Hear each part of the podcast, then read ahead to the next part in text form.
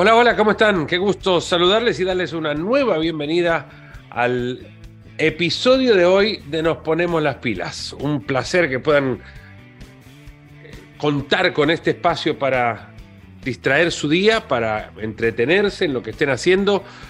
Un gusto cerrar el año con el invitado que hoy tenemos, con el desafío de explicar lo inexplicable, de describir emociones con lo complejo que eso significa, o lo que las emociones producen, ¿no?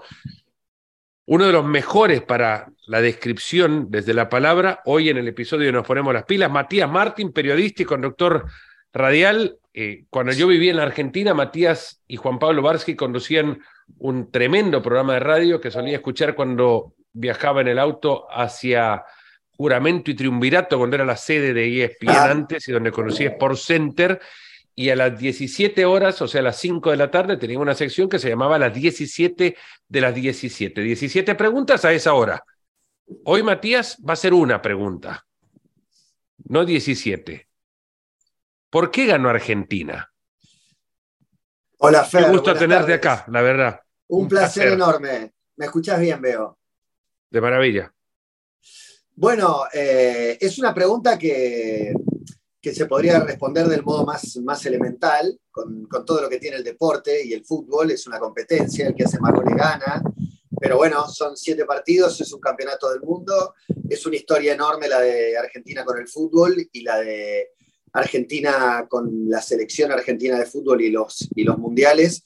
Y, y, yo creo que hay una conjunción de factores que tienen que ver con, con el equipo, con el cuerpo técnico y con Messi en, particular, que son los tres eh, vectores que deportivamente pueden explicar mejor el, por qué Argentina ganó una Copa del Mundo que no sé cómo se vivía ahí, en, tu lugar y desde, tu mirada, aunque tenés cierta simpatía porque viviste en Argentina. Estás obviando decir que viviste en el mismo edificio que Juan Pablo, compartían edificio, este, pero acá había como una sensación previa de que, de que se iba a dar o que se podía dar, y el cachetazo del primer partido ahora visto con el tiempo creo que nos hizo bien y nos ubicó en un lugar de sí se puede dar, pero esto no va a ser fácil, va a ser con sufrimiento y hay, y hay mucho camino por, eh, recorrer. Eh, primero te podría hablar del cuerpo técnico y de, Scaloni. Para mí, eh, yo fui contemporáneo del Scaloni jugador cuando empecé a trabajar de periodista y lo, lo traté mucho, lo entrevisté mucho. Era ese biotipo de jugador extrovertido, divertido, jodón, le decimos acá, que siempre se prende en todos los chistes y, con los compañeros y demás. Y, cuando se incorporó al cuerpo técnico de San Paoli previo al Mundial pasado, a mí me pareció que era una excelente decisión. De hecho, yo estaba en la gira argentina en Madrid y hice una entrevista larga de media hora que alguien debiera rescatarla, porque nadie lo quería entrevistar a él, todos querían entrevistar a San Paoli, a BKCS, y yo como tenía buena onda, dije que me alegraba, que entraba como a ser medio el nexo con los jugadores y de alguna relación que tenía, algunos ruidos se ve entre cuerpo técnico y, plantel. Y cuando termina lo de, lo de San Paoli, eh, no me pareció mal que le den esa oportunidad mientras se buscaba un técnico con experiencia. Yo también creía que Argentina iba a ir a buscar un técnico con experiencia, pero a lo largo de, los partidos eh, vi que él tenía una, una virtud y que no había perdido esa llegada con los jugadores, esa, cercanía, eh, pero que le había agregado una cuota de, autoridad que, me parecía sumamente interesante. Después, futbolísticamente, francamente no lo, conocía. Yo creo que él también se fue construyendo y, haciendo con, el paso de los partidos. Pero puedo decir que, soy uno de los pocos que, no cuestionó que, Scaloni continúe, eh, que me, parecía que, déjenlo trabajar, está bien. Vamos a ver si Argentina va a buscar un técnico, se habla de Gallardo, de Simeone, de Pochettino, en ese momento tampoco me parecía mal. Pero bueno, se, lo castigaba demasiado.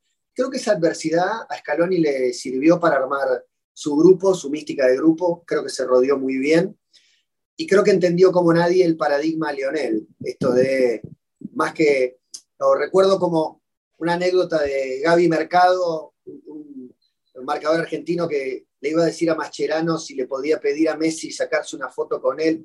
Había como una cosa de distancia, y reverencia y, miedo con, con, un líder tan tímido como era Leo Messi. que creo que Scaloni entendió que había que bajar el póster y, ese día que les dice a, Paredes eh, y, a, y, a, algún otro jugador, que no recuerdo ahora, vayan a tomar mate a la habitación, jueguen a las cartas, acérquense, no le tengan miedo, que Leo va a querer. Creo que ahí se, quebraron un par de, barreras. Mientras futbolísticamente se construía y se explica por la Copa América perdida en, Brasil y la Copa América ganada en Brasil. Entre esas dos Copas Américas se forma un grupo muy sólido. Y el otro vector que tiene que ver con Messi, para mí hay, hay algo eh, que el argentino le reclamaba a Leo que, que, se erija como un líder, siempre con el fantasma de, Maradona encima, el mito Maradona. Eh, y creo que la muerte de Maradona y la salida de Mascherano de la selección, a Leo lo obligaron a plantarse en un lugar que por primera vez lo sintió cómodo, lo sintió sin, sin presión. Sacada la mochila de la falta de títulos en Brasil, sacada esa mochila, si se quiere lo digo yo, no es que lo diga él, de, la presencia de Diego, de, de Mascherano como, como la mirada este, ética permanente encima. Creo que Leo que jugó con los ídolos, con Crespo, con los que estaban por encima de él, después jugó con los pares, eh, con Gago, con la Bessi, con Di María que sigue jugando, con Tevez, que decía Messi es Messi, pero Tevez es Tevez. Eh, y ahora juega con los que eh, lo idolatran, con los que tenían cinco años cuando él, cuando él debutó. Creo que todo eso armó un grupo con un liderazgo de Leo como nunca se había visto. Ese liderazgo fue virtuoso para él y para, y para todos sus compañeros.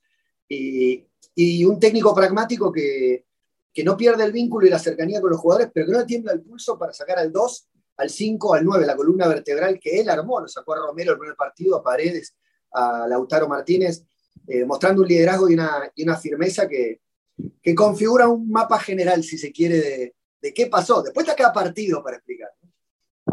Es un título que rompe con, con los moldes también, porque nos creamos desde el periodismo aquella idea que solo son los proyectos ordenados y planteados en el tiempo los que triunfan, que solo son aquellas decisiones planificadas y con orden y que solamente los técnicos con experiencia pueden llegar a una selección. Las selecciones en cualquier parte del mundo se les suelen otorgar como premio por una trayectoria en sus clubes a distintos técnicos eh, eh, que, por sus méritos así llegan, ¿no? Y luego Luego te encontrás con Scaloni, que no tiene experiencia y vas al dicho de que la experiencia es un peine que te sirve cuando ya no tenés pelo. Pero ahí estaba como una solución de, de paso y termina siendo el cambio más importante para la selección argentina. Viniendo de un medio, Matías, que no da tampoco para creer que pueda crear a una selección campeona del mundo. Con el desorden dirigencial, torneos inentendibles interminables, incomprensibles decisiones a mitad de torneos, eh, autoridades futbolísticas sin autoridad alguna, eh, peleas continuas, una situación económica del fútbol mismo que, que no, no, no parecen ser ingredientes ideales para promover al modelo argentino como el, mejor modelo a seguir, porque con ese modelo sos campeón del mundo. Es que no lo son, es que no son circunstancias ideales ni, modélicas eh, para nada. Me parece que, eh, que no están relacionados una cosa con la otra. La dirigencia tiene un mérito grande en sostener Scaloni en la búsqueda de armar un proyecto propio. Si llamaban a, otros directores técnicos, eh, el proyecto iba a ser del otro director técnico que venga. Eh, también los directores técnicos siempre en algún momento empiezan, ¿no? Y, Gallardo alguna vez fue una apuesta también para River y hoy se convirtió en una garantía después de, ocho años de gestión. Pero cuando Tapia decide confiar en Scaloni, también está armando un proyecto propio que, nadie pueda decir que viene de otro lado. Eh, la AFA es lo que vos describís, los torneos argentinos son los que vos decís, pero yo no creo que sean el sostén de este equipo argentino. Este equipo se sostiene en Scaloni que, vive afuera hace mucho tiempo, en un cuerpo técnico. Es, todo un grupo que, casi se terminó de constituir como profesional afuera eh, y que tiene lo mejor del competidor argentino, que es esa sangre, esa gana de, ganar, esa gana de competir, eh, esa fe ciega. Eh, el, jugador argentino tiene un montón de virtudes y, también tiene, tiene defectos y vicios, como cada país lo tiene. Pero creo que en este equipo eh, se conjugaron un montón de virtudes eh, de un montón de profesionales que al margen del torneo argentino va a seguir siendo malo como lo era en el 86 cuando se ganó, o en el 90 cuando se llegó a la final, o en el 2014 cuando se llegó a otra final. No es que los torneos eran buenos y esto era una consecuencia. El argentino tiene esa rebeldía y esa búsqueda y esa, esa vehemencia y esa pasión que cuando encuentra un equipo eh, consolidado, confiable y un liderazgo como el que tuvo Messi, para mí es un factor clave el liderazgo de Messi, hace a la, conquista, ¿no? Por él y por cómo sus compañeros se encolumnaron atrás de él. Veía una frase de Philip Lam el otro día que decía, en 2014 los veía a los jugadores mirándolo a Messi desesperados como pidiendo que los salve, y ahora los veo a los jugadores tirándose de cabeza para salvarlo a Lionel. ahora los jugadores quieren ofrendar un título más que pedirle por favor que lo rescate de, una final que iba a ser perdida. Hay una conjunción de cosas. Como siempre, el triunfo no se explica por un solo factor.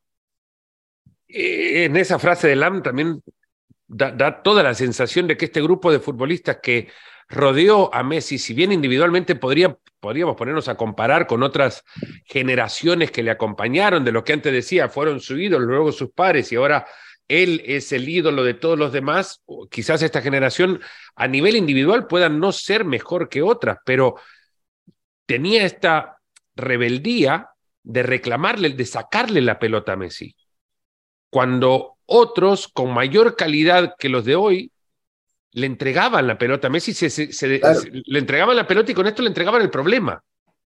Ahora sí, era, era, otros como pidiéndole como fiera, reclamándole a Messi, dámela que te la saco yo porque yo me encargo, ¿no? Sí, sí, había algo de, eh, tenemos que rescatarlo a él, tenemos que mostrar que el equipo puede ganar, incluso cuando él tiene triple marca o, un partido no tan bueno. Partidos malos, no le recuerdo, pero ha tenido partidos eh, no tan buenos y donde camina más y, interactúa menos con la pelota. Y creo que, no son eh, todos jugadores sobresalientes, son todos complementarios. Eh, sobre todo en la mitad de la cancha, eh, me parece un, trío de jugadores que primero fue Lo Celso, Paredes y De Paul, y después fue Paredes, eh, digo, De Paul, Enzo Fernández y McAllister, que son 100% complementarios a lo que Messi necesite. Alexis McAllister, yo, yo veo un calco de De, de Bruyne. Eh, veo un Colorado que, gambetea, que llega al arco, que puede jugar más adelante, más atrás, que marca, que cabecea, que patea tiros libres y que hace lo que el partido y el equipo necesite, muy por encima de lo que él puede hacer para, lucirse.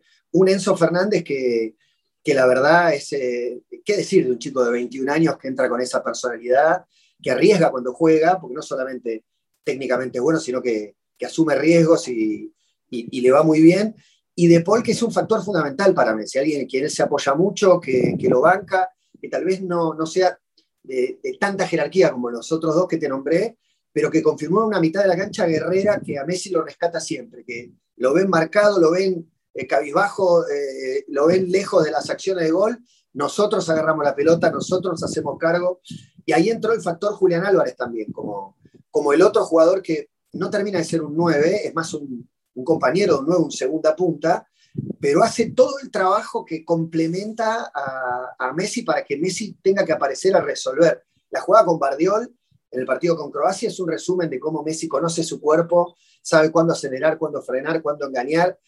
Cinco años atrás lo pasaba, una vez que te, la tiró larga te pasó en velocidad y te come, y acá lo esperó dos veces para, para amagarle, y en este caso tenía a Julián. Vos vas a la luna y Julián está al lado. Vos a donde tengas que ir, anda tranquilo porque él va a hacer todo el trabajo que, vos necesites, es, es el mejor compañero. Digo, y ahí se configuró un equipo con un arquero que sorprendió por la solidez, con dos centrales, eh, Otamendi jugó la, mejor competencia de su vida, y Cuti Romero sí está llamado a ser uno de los mejores centrales del, planeta, y bueno, eh, y ahí está Scaloni de vuelta para, no tenés dos laterales que son fijas, bueno, tenés cuatro laterales que entre los cuatro te arman dos puestos y los puso a todos todo el tiempo. Creo que hay, hay mucho mérito en cómo se configuró este equipo. Vos has estado muchas veces rodeado del, bueno, en tu carrera en realidad y el medio, el medio en el que te rodeas, eh, está muy vinculado al, arte de la, del teatro, del cine, del, de los guiones. Y esto yo no lo no veo a nadie guionando algo con semejante historia y camino y, y, sobre todo encontrarte con el final con el que, nada, al final uno, uno ve la imagen de Messi, parece que ya se le había pintado uno en la cabeza, ¿no? Es cierto, sin la bata túnica tradicional que le colocaron, pero la imagen uno la había pintado en algún momento. Eh, ¿Cómo contar la historia de un chico sin hinchada al que muchos le rechazaron a convertirse ahora en, en la figura más grande que tiene la Argentina después del obelisco? Y bueno, es, eh, es otro caso notable del hombre que se construyó a sí mismo. yo les contaba a mis hijos el cuentito para irse a dormir de, del chico que no podía crecer y, y, se fue a Barcelona y hizo un tratamiento y se clavaba agujas en las rodillas todas las noches y, y tenía 14 años y vivía lejos de su casa y de sus afectos y de cómo ese chiquito ya tenía, no sé, 20 y pocos y se llamaba Messi y jugaba y es una historia de, increíble, ni, el mejor guionista puede, puede tenerla, pero de quien más habla esa historia es de él mismo, de, cómo no bajar los brazos, de cómo construirse ante la adversidad, de cómo, de cómo eh, te pasa lo, peor que te puede pasar, que es que te rechacen el lugar que amás, porque Messi no puede ser más rosarino, más argentino, y que en Argentina le, lo hayan cuestionado, dudado. Insisto ahí con el, factor Maradona, eh, no por Diego mismo, sino por, por esa cosa de, querer tener un mito. Eh, futbolísticamente Messi hace mucho que superó a Diego, porque Diego fue el mejor del mundo durante, durante cuatro años, cinco años, no sé, durante varios años, pero 17 años en la elite del fútbol, en, en la terna, no, no, hay, no hay precedente en la historia. Por eso, futbolísticamente, eh, son gustos, ¿no? Por supuesto, yo no, no, me gusta compararlos ni poner uno por encima del otro, pero eh, a la altura futbolística de, de, lo que hizo Messi en 17 años, es difícil que haya alguno en la historia del fútbol en los próximos 100 años. Y a la altura del mito Maradona, tampoco. O sea, con todo lo que significa eso. Y bueno, era muy cruel la comparación y le jugaba un poco en contra. Y respecto a los guiones, creo que es un thriller, que es, un, es una, una, película de terror por momentos. Fue un guion macabro desde la final. Casi que te quiero preguntar si eh, el partido era un 2-0 con un paseo de Argentina que nadie esperó yo por lo menos no me esperaba ese baile los primeros 70, 75 minutos. Si terminaba 3 a 0, si Argentina embocaba un gol más y Francia se, se rendía y no aparecía esa bestia que es Mbappé para llevar el partido a la alargue, ¿hubiera sido mejor? ¿O así está perfecto? Porque el 3 a 0 se compara con el Francia-Brasil, con el Brasil del 70 ganándole 4 a 1 a Italia, pero este 3 a 3 penales eh, no hubo ni habrá en la historia del deporte. Tal vez hay más adelante una final con un guion abierto y escalofriante e infartante incluso para cualquiera que no sea argentino. Los mundiales no han tenido una, definición así, seguramente, y las eh, competencias de fútbol, en realidad los grandes torneos de fútbol pueden haber generado la sensación de haber tenido partidos emocionantes, pero con tantas instancias y cambios eh, eh, en una historia que, dio vuelta a la página antes de terminar, es más, le quedaba nada más un par de líneas para terminar la página y terminó dándole eh, con, con, la aparición de Mbappé la sensación de que el partido era otro.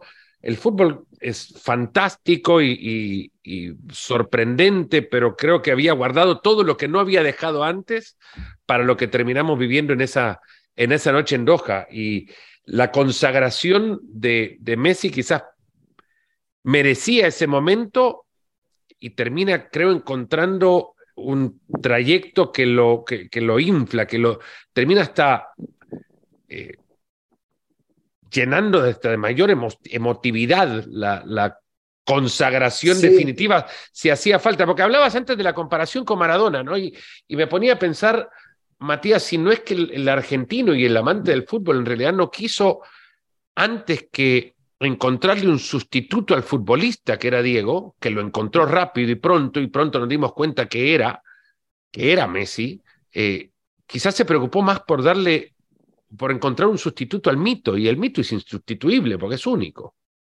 Exacto, el, mito Maradona es... Eh, mis hijos cuando empezaron a tener conciencia y veían a Messi me decían, pero pero tan bueno era ese Maradona. Y yo le decía, mira, era como Messi, poner en el tipo de jugador, pero con el carácter de Macherano. O sea, me parece que no hay manera de acercarse a explicar eh, la locura, el, barullo que, era Diego como, como personaje dentro del fútbol. Messi no se le parece en ese sentido. Ahora, futbolísticamente, eh, creo que eh, agranda más la leyenda de Messi, que va camino a ser un mito semejante también, sin todo lo extrovertido y polémico que, Diego tenía a su paso, pero la leyenda Messi, el mito Messi, también va a ser gigante y enorme.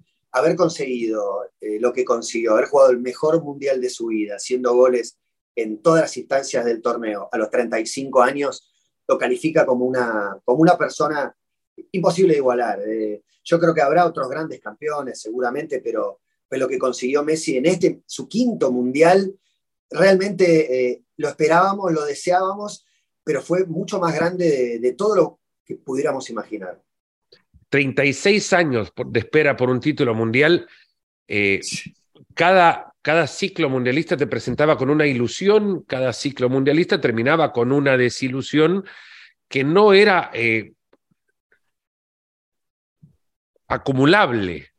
Eh, la ilusión de un año a otro no es que se iba acumulando, se deshacía, se despedazaba a llegar a cero, a quedar en cuotas mínimas, al punto que el siguiente ciclo de repente llegabas con ilusión, pero menor a la, del Mundial anterior. Este año, sin embargo, encontró desde, desde lo que se vivió en el Mundial de Rusia y, y todo el proceso, incluso casual que pudo haber significado el de Scaloni, una comunión entre la selección y la afición como yo al menos jamás había visto. Eh, y era casi un misticismo propio de, creyentes eh, o sectarios que, incluso apoyándose entre, entre sí no estaban dispuestos a dar una cuota negativa en el camino de, acompañar a esta selección. Nadie quería decir campeón para impedir serlo. Eh, nadie quería hablar mal de la selección de Scaloni pero no era por una cuestión de, de, de, arroparla demagógicamente, no, era porque existía una creencia tal, con una energía que me ha costado encontrar paralelos a ella. No sé si, si vos lo ves igual o encontrás algo diferente o parecido a, ello. No, no, es verdad, es verdad. Yo hablaba con periodista uruguayo y le digo, no está mal, nosotros, no, no, pero la diferencia es que nosotros no vamos a los mundiales creyendo que lo vamos a ganar. Y ustedes sí, y, en esa construcción lo que faltaba era este camino del héroe que hace Leo y que hace el equipo, porque después de ganar el 86, llegar a una final con un equipo que jugaba muy mal, como en el 90, lo creímos posible en el 94 con un gran equipo y a Diego le cortan las piernas, y el 98 la selección de pasarela con la renovación que se queda fuera, el 2002 con una eliminatoria brillante de Bielsa se va en primera ronda, el 2006 lo volví a creer posible yo con Peckerman. Eh, y un equipo bárbaro sin perder se despidió antes. El 2010, bueno, ¿será que Diego de técnico tiene esa cuota extra? Y no, en 2014 yo no, lo, no me imaginé que el equipo iba a llegar hasta la final. Eh, y llegó y en el 2018, francamente, no estábamos tan ilusionados. Pero hay una cosa que nos hace estar ilusionados y esta vez teníamos, como te dije antes, todos o muchos teníamos la certeza de que se iba a dar, de que, de que era, de que era esta vez. Por eso el golpe con Arabia fue tan fuerte. Y tan fuertemente lo creíamos que nadie quería decirlo. Y es muy llamativo esto que, que mencionás, pero todos decíamos, los hinchas, los periodistas, los jugadores, los técnicos, eh, los que estaban alrededor decían, bueno, si se da lo que todos deseamos, nadie decía si somos campeones. Si, llega a pasar lo que todos estamos esperando que pase, digo, eh, nadie quería contribuir con una cuota de, de mala suerte algo que todos creíamos que, iba a pasar. Incluso en la noche previa a la final, me encontré con varios periodistas y amigos que off the record decían, somos campeones, no se nos puede escapar, no hay manera, pero iban al aire y decían, hay que ver, hay que ir paso a paso, porque esto es muy difícil, Francia es un equipazo. Bueno, eh, y otra es que en Qatar, eh, un país lejano, difícil, caro, un mundial que le dieron la espalda a los europeos, Argentina jugó por primera vez en su historia un mundial de visitantes siendo local. Nunca el público neutral había estado con nosotros, nunca en la historia. Eh, había mexicanos, había argentinos, había brasileños y había árabes. Europeos no había. Y en un país con la crisis económica, que ni te tengo que explicar que tenemos, con, la cantidad de problemas que, que hay en la Argentina, que tenga 30.000, 40.000 personas en un lugar caro y lejano, supera todo. Y las, ni te digo las 5 o 6 millones de personas festejando en la calle después. Es como una película soñada. imágenes únicas, de verdad, y camino y una trayectoria que me fue enseñando también el poder del, del, misticismo, ¿no? La, las, eh, la sensación de que cada uno estaba haciendo algo para aportarle a los 11 que ponía Scaloni en la cancha. Cada uno se llevaba el peine en el mismo bolso, cada uno se ponía la misma camiseta, cada uno llevaba un ritual o una rutina inquebrantable. Eh, te, terminas encontrando con historias fantásticas. Parece esta la construcción de un título mundial, no de los 26 convocados por Scaloni ni su cuerpo técnico, sino por los millones que se levantaron con el mismo pie a la misma hora y se pusieron la misma ropa el mismo día de partido. Son los 26 de Scaloni, más los dos que sacó de la lista minutos antes del Mundial, más Lo Chelso que estaba lastimado, más el cuarto arquero que fue solo a entrenar, más las 50 personas que vivían en el predio. Creo que había una mística grupal alrededor de los jugadores, más las familias. Verlo festejar con las familias adentro del campo es una imagen relativamente nueva. Si bien no es el único país ni el primero que lo hace, creo que había un espíritu de, grupo. Por algo el hashtag que usaron los jugadores es todos juntos. Eh, y hoy es tatuaje, es un tatuaje general que yo también tengo, por supuesto, pero en, un país y en un mundo eh, muy polarizado y con mucha grieta y mucho debate, hubo un mes donde, donde veías las ronditas de River abrazadas o, gente que políticamente no comulga, eh, no importó nada. Creo que poner por delante uno muy bien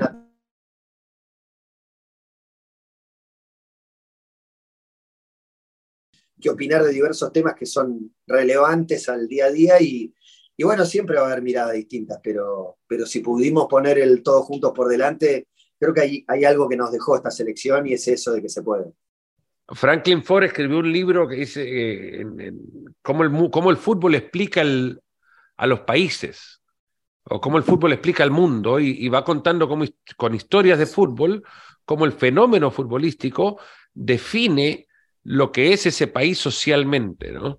Eh, ¿Cómo puede explicar esta selección argentina lo que eso representa para, como fenómeno social para la Argentina, para el país? ¿O qué puede representar esta selección argentina de lo que es el país del que proviene? Yo soy creyente de aquellos que, que, dicen que, que, el fútbol representa la sociedad de la que proviene cada equipo, que los, los suecos van a ser ordenados y bien estructurados, los alemanes eh, bien organizados, los, los, brasileños dentro de toda su alegría caóticos.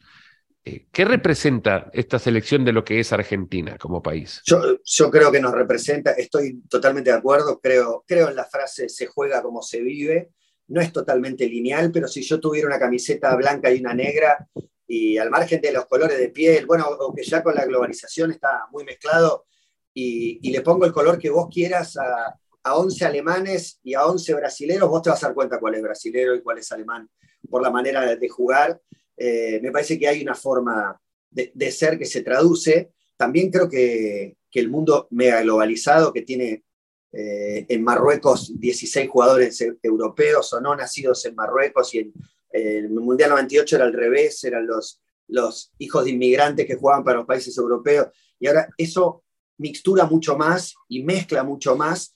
Eh, también hay aprendizajes cruzados y el argentino queriendo sacar la dinámica europea y el europeo diciendo, pará, pero los sudamericanos tienen una técnica individual y, y, una gambeta y, y un, y una parte de improvisación que si sabemos dónde ponerla, eh, también nos sirve. Digo, aún con toda esa fusión, me parece que hay manera de ser. Y Argentina ganó de una manera muy argentina. ¿Qué es una manera argentina? Me parece que mezcla la guapesa, el atrevimiento con, el talento individual, con la creatividad.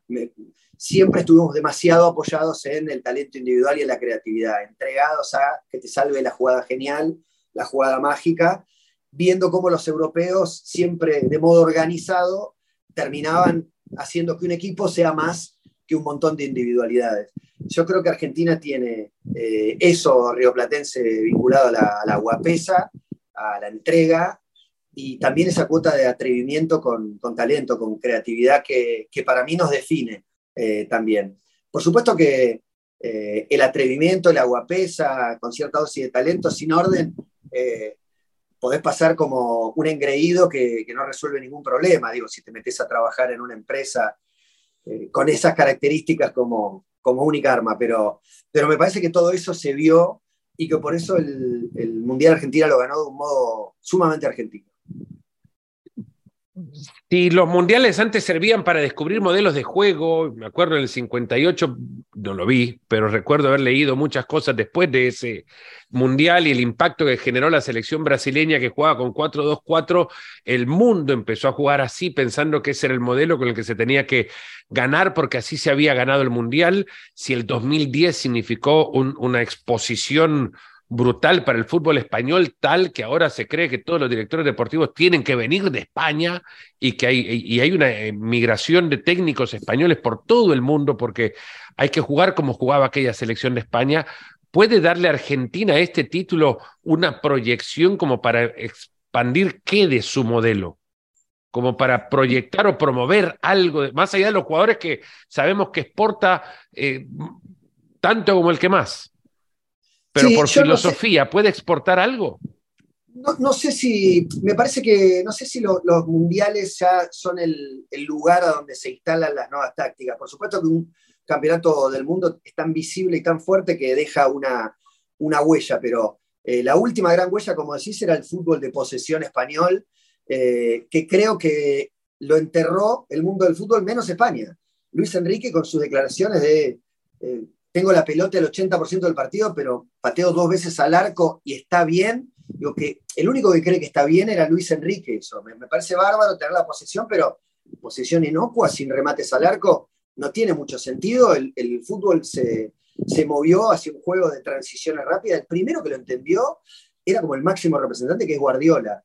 Eh, Guardiola, eh, de, de, juego sin 9 o con falso 9, pasó a ir a comprar al mejor 9, eh, que es Haaland y, atrás lo tiene a Julián Álvarez. Me parece que entendió el fútbol de transiciones rápidas, que es el que juega Argentina, con un mediocampo dinámico, con tres volantes, como te dije, que pueden jugar en los tres puestos de la mitad y que pisan las dos áreas todo el tiempo. Eh, y ya este juego horizontal que practicó España, que decía, no importa, no voy a llevar a Borja Iglesias, no voy a llevar a Iago Aspas, voy a poner a Asensio de nueve flotando, porque nosotros queremos tocar la pelota. Me parece que eso se enterró. Argentina es un exponente más de ese juego de transiciones rápidas que puede ser un 4-3-3, que puede ser un 4-4-2 cuando entraba Paredes a compartir la mitad con Enzo Fernández, o que puede ser eh, un, esquema con tres marcadores centrales, como hizo con Otamendi, Cuti Romero y Lisandro Martínez. Eh, me parece que el, dibujo táctico empieza a ser accesorio de un equipo que lo que quiere es transicionar rápido, y tener la pelota, pero ser contundente en las dos áreas. No sé si hay un nuevo dibujo que deje este equipo argentino. Cerramos, Matías, con un par de preguntas rápidas. ¿Te vas a tatuar algo por este mundial? Ya me tatué, ya me tatué. La historia te la cuento cortita. Eh, dije, si, pasa lo que todos queremos que pase, porque nadie podía decir, si pasa lo que todos queremos que pase, me voy a tatuar el sol de la bandera argentina que está en el dorso de la camiseta. Me lo voy a tatuar cuando vuelva de viaje. Pero faltando dos días, dije, ahí lo puse en mi Instagram, que tiene, que tiene mi nombre, Matías Martín, eh, dije, no, no, no me voy a tatuar si somos campeones, me voy a tatuar para ser campeón. Es como esto de, le, pedí, le exigimos a Messi que nos traiga un título. No, no, ¿por qué mejor no le agradecemos todo lo que nos dio? Y él va a querer traernos un título. Yo dije, me voy a tatuar la bandera, el sol de la bandera argentina, que está en la camiseta, para salir campeón. Y cuando seamos campeones, le voy a agregar la fecha. Eh, después una compañera, que es la que le hizo una nota a Messi, que dio la vuelta al mundo, en la vuelta de la semifinal dijo, debiéramos tatuarnos todos el todos juntos, que es la frase, y se la agregué. Así que tengo el sol de la camiseta, de la bandera, con la fecha de la final y la frase todos juntos. Pero para salir campeones tendrías que hacerlo antes, entonces eso lo hiciste en Qatar. No, no, no, el sol me lo tatué antes del Mundial y dije, cuando seamos campeones le agrego la fecha. Eh, así que el sol me lo tatuó. Ahí tengo un posteo para que veas y te lo voy a mostrar si querés. vamos a describir la escena porque esto además es, eh, podcast, claro, muestra lo que queda de la, del gemelo de la pierna izquierda, lo que queda porque está bastante, un poco más de ejercicio, Matías, no le vendría mal. Todos juntos y la fecha. 18 de diciembre del 2022 y el sol de la bandera argentina. Eh, tatuado con colores además. Eh, a mí me cuesta ver una... El color del sol, del sol. El sol lo puse antes, iba a agregar la fecha, pero surgió ponerle la, también todos juntos. ¿Y la cábala que más guardaste durante la Copa del Mundo, que quizás revelaste una vez y terminó el Mundial? Mira, no, soy de tener tantas cábalas, pero las cábalas uno las, va incorporando a lo largo de los partidos. O sea, lo, que hice para el partido con Arabia, lo dejé de hacer a partir de la derrota con Arabia. Es decir, el traje. Crees las cábalas, pero, pero las respetas. No, y terminé haciendo un montón, porque el traje que me puse contra Arabia, nunca más me puse ese. Eh, todo lo que había hecho para ese primer partido no lo hice más, y lo que hice a partir del segundo partido lo empecé a hacer y cada cosa que se iba incorporando la sumaba, me, compraba un paquete de mentitas para el partido y así 40 cosas. Iba escuchando la misma música camino a la cancha, con el mismo equipo periodístico que íbamos a transmitir la los partidos, y así sumamos montones y montones a lo largo del Mundial.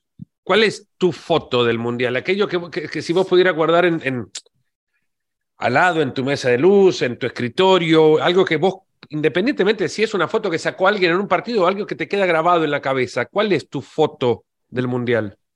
No, me, cuesta salir de la foto de, cuando a Messi le dan el, premio al mejor jugador y pasa por al lado de la copa y ya no la mira eh, con deseo como en el 2014, sino le da un beso y sigue caminando. Eh, esa como, como, foto general, eh, con la capa levantando la copa también. Eh, pero es una foto mía de que tenga que ver con, mi trabajo. Un recuerdo que a vos te quede en la cabeza y digas, este es lo que yo guardo del Mundial. Porque después vemos los partidos repetidos y me empieza a quedar ya la imagen que el partido yo lo vi como lo vi en la tele, en realidad lo vi en la cancha desde otro ángulo, totalmente, pero, la imagen que te queda grabada. Porque no, para mí, por ejemplo, hay, está la escena en la que Messi pasa al lado de la copa y la besa cuando nadie la quiere tocar.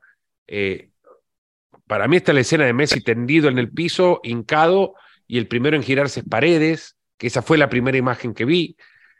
En realidad la primera imagen que vi fue la de, Montiel y no entender si en realidad había quedado campeón o no, porque le veía caminar y no sabía si se festejaba o no se festejaba.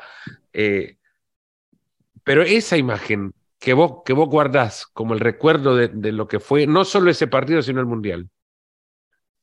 Esa de Messi besando la copa es una. Eh, hay otra de Scaloni cuando, eh, cuando rompe el dique de contención que no gritó ni los goles, tenía toda la tensión ahí en la boca, en el labio, que lo movía. Y cuando termina, no se quiere abrazar, se sienta, toma agua y cuando se levanta y se le acerca a Paredes, justamente uno de los volantes representativos del ciclo, pero que él sacó porque entendió el momento del equipo y de la copa, y se pone a llorar desconsoladamente abrazado con él, eh, explota el dique y le brotan las lágrimas. Esa es otra, otra imagen, no sé si, si te viene a la cabeza, pero, pero ver al técnico inquebrantable quebrarse eh, es un momento hermoso. Sobre todo me, tocó cubrir, fue una bendición haber podido cubrir el Mundial en esta época en la que muchas cosas están permitidas. O sea, eh, yo hice la fiel comentarista de la televisión pública argentina, que eh, el, país seguía el partido eh, mayoritariamente por ahí, y un lugar a, donde uno hoy puede mostrarse sensible, donde, donde puede enojarse, donde puede decir algo más, eh, en un contexto en el de jugadores humanos, Di María diciendo yo soy un tipo sensible, a mí me duelen las críticas, Scaloni emocionado, me parece que es una época que está, que está buenísima. No, no, sé si, si ha influido positivamente el hecho de que, de que la mujer ha entrado definitivamente en el mundo del mundial y del fútbol y, había muchas más y todos nos permitimos ser mucho más auténticos y humanos y, esconder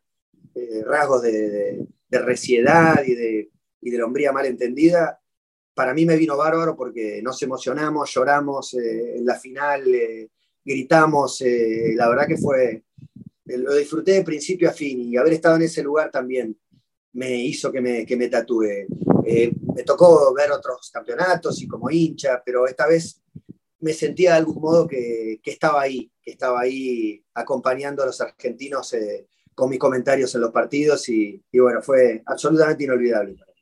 Como un guion, la historia completa para un jugador que al final no necesitaba de este escenario para confirmar su condición, pero es que si a alguien le hacía falta que el espacio se llenase con la imagen, Messi hizo todo y un poco más para darle a ese necesitado de la imagen la figura de el 10 de la selección argentina levantando la Copa del Mundo. No lo necesitaba, pero se lo dio y nos dio un final de torneo fantástico, un mundial espectacular. Matías eh, arrancaba esto pensando que iba a ser un desafío explicar lo inexplicable, pero entre palabras algo se ha hecho. La verdad que gracias por estar con, conmigo en este espacio. A vos, Fernando, el cariño de siempre. Ojalá nos sigamos encontrando en los mundiales y fuera de ellos también. Para mí un placer hablar de esto porque lo llevo en el, corazón. La verdad que uno trabaja con la razón, con la cabeza, pero, pero esto fue todo emoción y, es un poco revivirlo. Así que te agradezco y te mando un abrazo muy grande. Matías Martín nos ha acompañado hoy en el episodio con el que cerramos el 2022 en Nos Ponemos las Pilas. Un fuerte abrazo a todos, que sea un gran 2023. Saludos, cuídense mucho, hasta el próximo.